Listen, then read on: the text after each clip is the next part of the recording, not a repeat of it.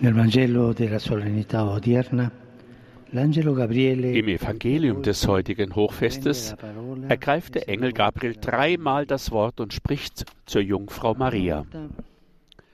Zunächst sagt er zur Begrüßung, Freu dich, du Begnadete, der Herr ist mit dir. Der Grund für diese Freude wird in wenigen Worten benannt.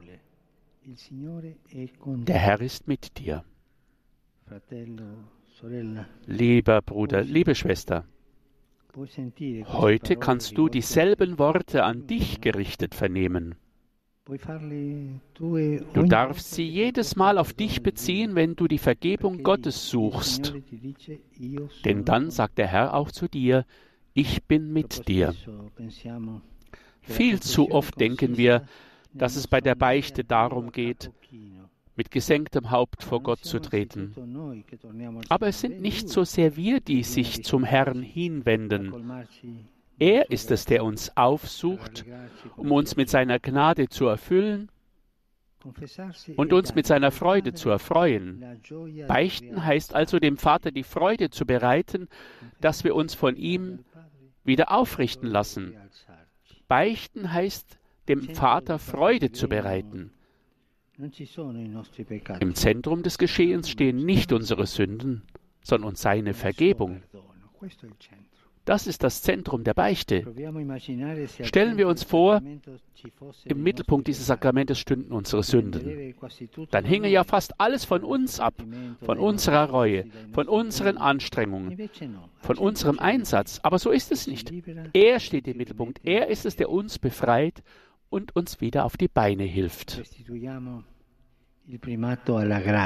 Geben wir der Gnade wieder den Vorrang und bitten wir um die Vergabe zu verstehen, dass die Versöhnung nicht in erster Linie unser Schritt auf Gott zu ist, sondern seine Umarmung, die uns umfängt uns in Erstaunen versetzt und uns innerlich anrührt. Es ist der Herr, der wie in Nazareth bei Maria in unser Haus kommt und ein Staunen und eine Freude bringt, die wir vorher nicht kannten. Es ist die Freude der Vergebung. Rücken wir die Perspektive Gottes in den Vordergrund, dann wird uns die Beichte wieder mehr ansprechen. Wir brauchen sie, denn jede innere Wiedergeburt, jeder geistliche Durchbruch nimmt hier sein seinen Anfang bei der Vergebung Gottes. Vernachlässigen wir das Sakrament der Versöhnung nicht, sondern entdecken wir es neu als Sakrament der Freude. Ja, Sie haben richtig gehört. Sakrament der Freude. Der Freude, wo das Böse, das uns beschämt, zu einer Gelegenheit wird, die innige Umarmung des Vaters zu erfahren, die liebevolle Kraft Jesu, der uns heilt, die mütterliche Zärtlichkeit des Heiligen Geistes. Das ist das Zentrum der Beichte. E Liebe Brüder und Schwestern, die ihr das Sakrament der Vergebung Gottes verwaltet, vermittelt denen, die zu euch kommen, die Freude dieses Grußes.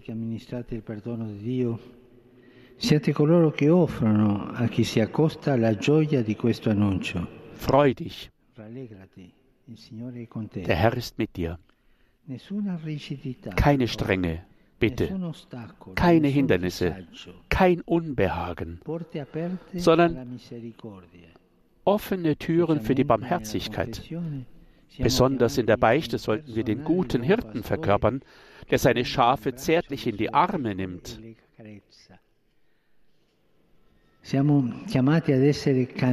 Wir sind aufgerufen, Kanäle der Gnade zu sein, die das lebendige Wasser der Barmherzigkeit des Vaters in die Trockenheit der Herzen strömen lassen.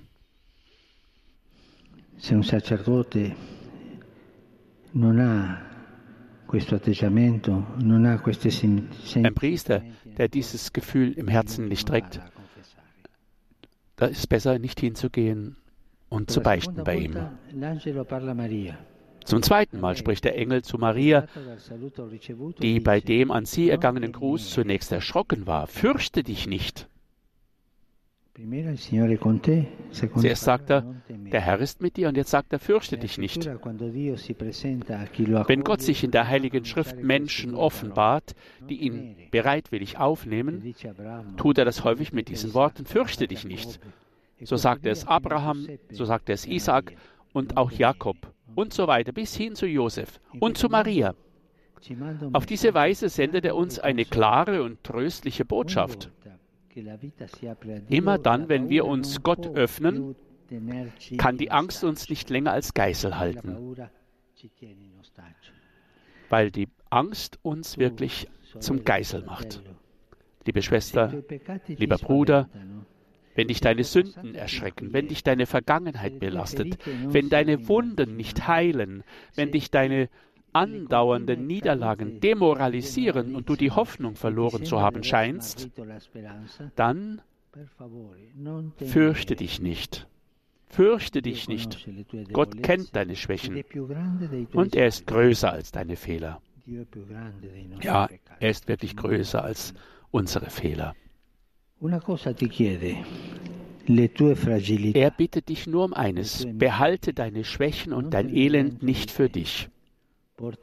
Bring sie zu ihm. Übergib sie ihm. Dann werden Anlässe zur Verzweiflung, zu Möglichkeiten des Neuanfangs. Fürchte dich nicht.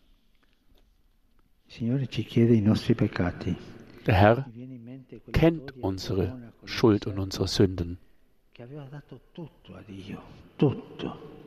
E portava una vita di digiuno, di penitenza, di preghiera.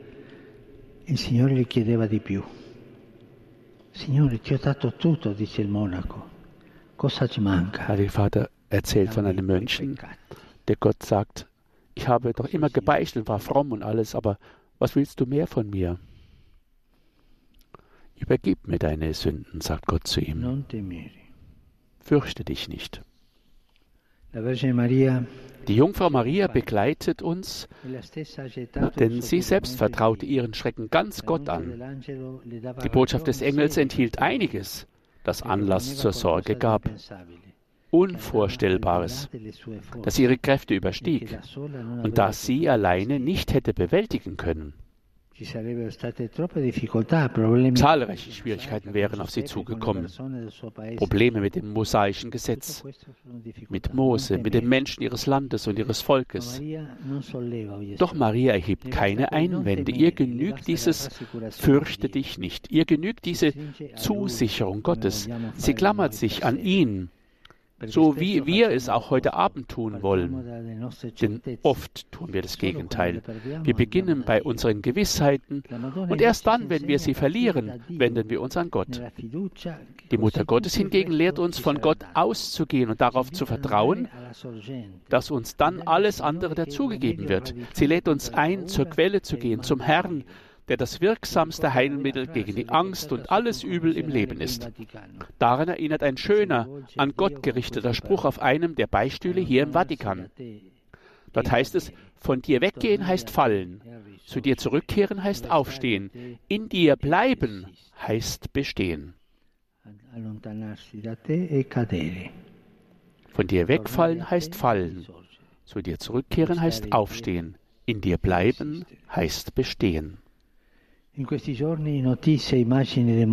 diesen Tagen erreichen uns zu Hause immer neue Nachrichten und Bilder des Todes, während Bomben die Häuser so vieler unserer wehrlosen ukrainischen Brüder und Schwestern zerstören.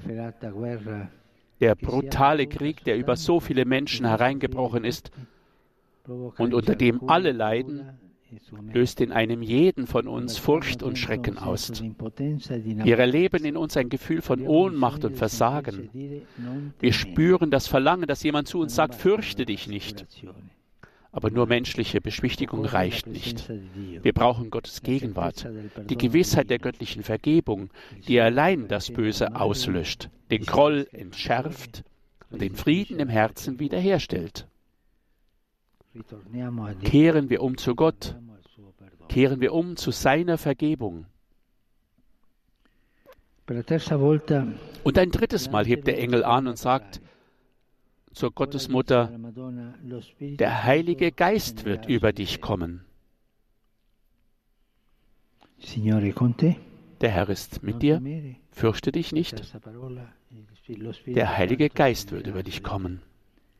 Auf diese Weise also greift Gott in die Geschichte ein, indem er seinen Heiligen Geist schenkt, Denn wenn es darauf ankommt, ist unsere eigene Kraft nicht ausreichend. Wir allein können weder die Widersprüche der Geschichte noch die unseres eigenen Herzens auflösen. Wir brauchen die weise und sanfte Kraft Gottes, den Heiligen Geist. Wir brauchen den Geist der Liebe, der den Hass begräbt, den Groll beendet, die Gier auslöscht, uns aus der Gleichgültigkeit aufweckt. que se la armonía Ein Geist, der uns Harmonie schenkt. Wir brauchen Harmonie. Wir brauchen die Liebe Gottes, weil unsere Liebe unsicher und unzureichend ist. Wir bitten den Herrn um viele Dinge, aber wir vergessen oft, ihn um das Wichtigste zu bitten. Um das, was er uns so gern geben will, den Heiligen Geist, die Kraft zu leben. Denn was können wir der Welt schon geben ohne Liebe?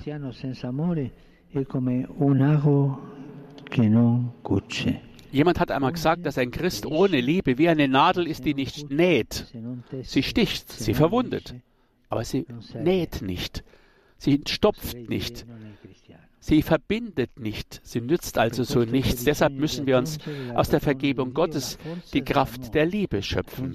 Denselben Geist, der auf Maria herabkam. Denn wenn wir wollen, dass sich die Welt ändert, muss sich zuerst einmal unser Herz ändern. Dazu lassen wir uns heute von der Gottesmutter bei der Hand nehmen. Schauen wir auf ihr unbeflecktes Herz, an dem Gott geruht hat, das einzige Herz eines menschlichen Geschöpfes, auf dem kein Schatten liegt. Sie ist voll der Gnade und deshalb frei von Sünde. In ihr gibt es keine Spur des Bösen. und deshalb konnte Gott mit ihr eine neue Geschichte des Heils und des Friedens beginnen. Dort hat sich der Lauf der Geschichte gewendet. Gott hat die Geschichte verändert, als er an das Herz Marias klopfte. Und auch wir klopfen heute erneuert durch die Vergebung Gottes an jenes Herz. Gemeinsam mit den Bischöfen und den Gläubigen in der ganzen Welt möchte ich alles, was wir gerade erleben, feierlich zum unbefleckten Herzen Mariens tragen. Ich möchte die Weihe der Kirche und der ganzen Menschheit an sie erneuern und ihr in besonderer Weise das ukrainische und russische Volk weihen, die sie in kindlicher Zuneigung als ihre Mutter verehren. Es handelt sich hier nicht um eine magische Formel, sondern um einen geistlichen Akt. Mit diesem Gestus vertrauen sich die Kinder ganz ihrer Mutter an. In der Bedrängnis dieses grausamen und sinnlosen Krieges, der die Welt bedroht, kommen sie zu ihrer Mutter. Wie Kinder. Wenn sie sich erschrecken, laufen sie zur Mama, um zu weinen. Und legen ihr all ihre Ängste und Leiden ans Herz und übereignen sich ihr. Es geht darum, die kostbaren Güter der Geschwisterlichkeit und des Friedens, alles, was wir haben und was wir sind, in dieses reine und unbefleckte Herz hineinzulegen, in dem Gott wieder scheint, damit sie, die Mutter, die der Herr uns gegeben hat, uns beschützen und behüten kann. Von Marias Lippen kam der schönste Satz, den der Engel Gott überbringen konnte. Mir geschehe, wie du es gesagt hast. Die Mutter Gottes findet sich hier nicht passiv oder resigniert mit ihrer Situation ab, sondern hegt den lebhaften Wunsch, ganz Gott zu gehören, der Gedanken des Heils und nicht des Unheils hegt. Das ist die engste Teilnahme an seinem Plan für den Frieden in der Welt. Wir weihen uns Maria, um in diesem Plan einzutreten und bereit zu sein für das, was Gott vorhat. Nachdem die Mutter Gottes ihr Ja gesprochen hatte, machte sie sich auf den langen Weg in eine Bergregion, um ihre schwangere Verwandte zu besuchen. Sie ging in Eile. Das, dieser Gedanke gefällt mir, dass die Mutter Gottes Eile hat wenn sie, sie irgendwo hingeht, um jemandem zu helfen, jemandem zu, beizustehen.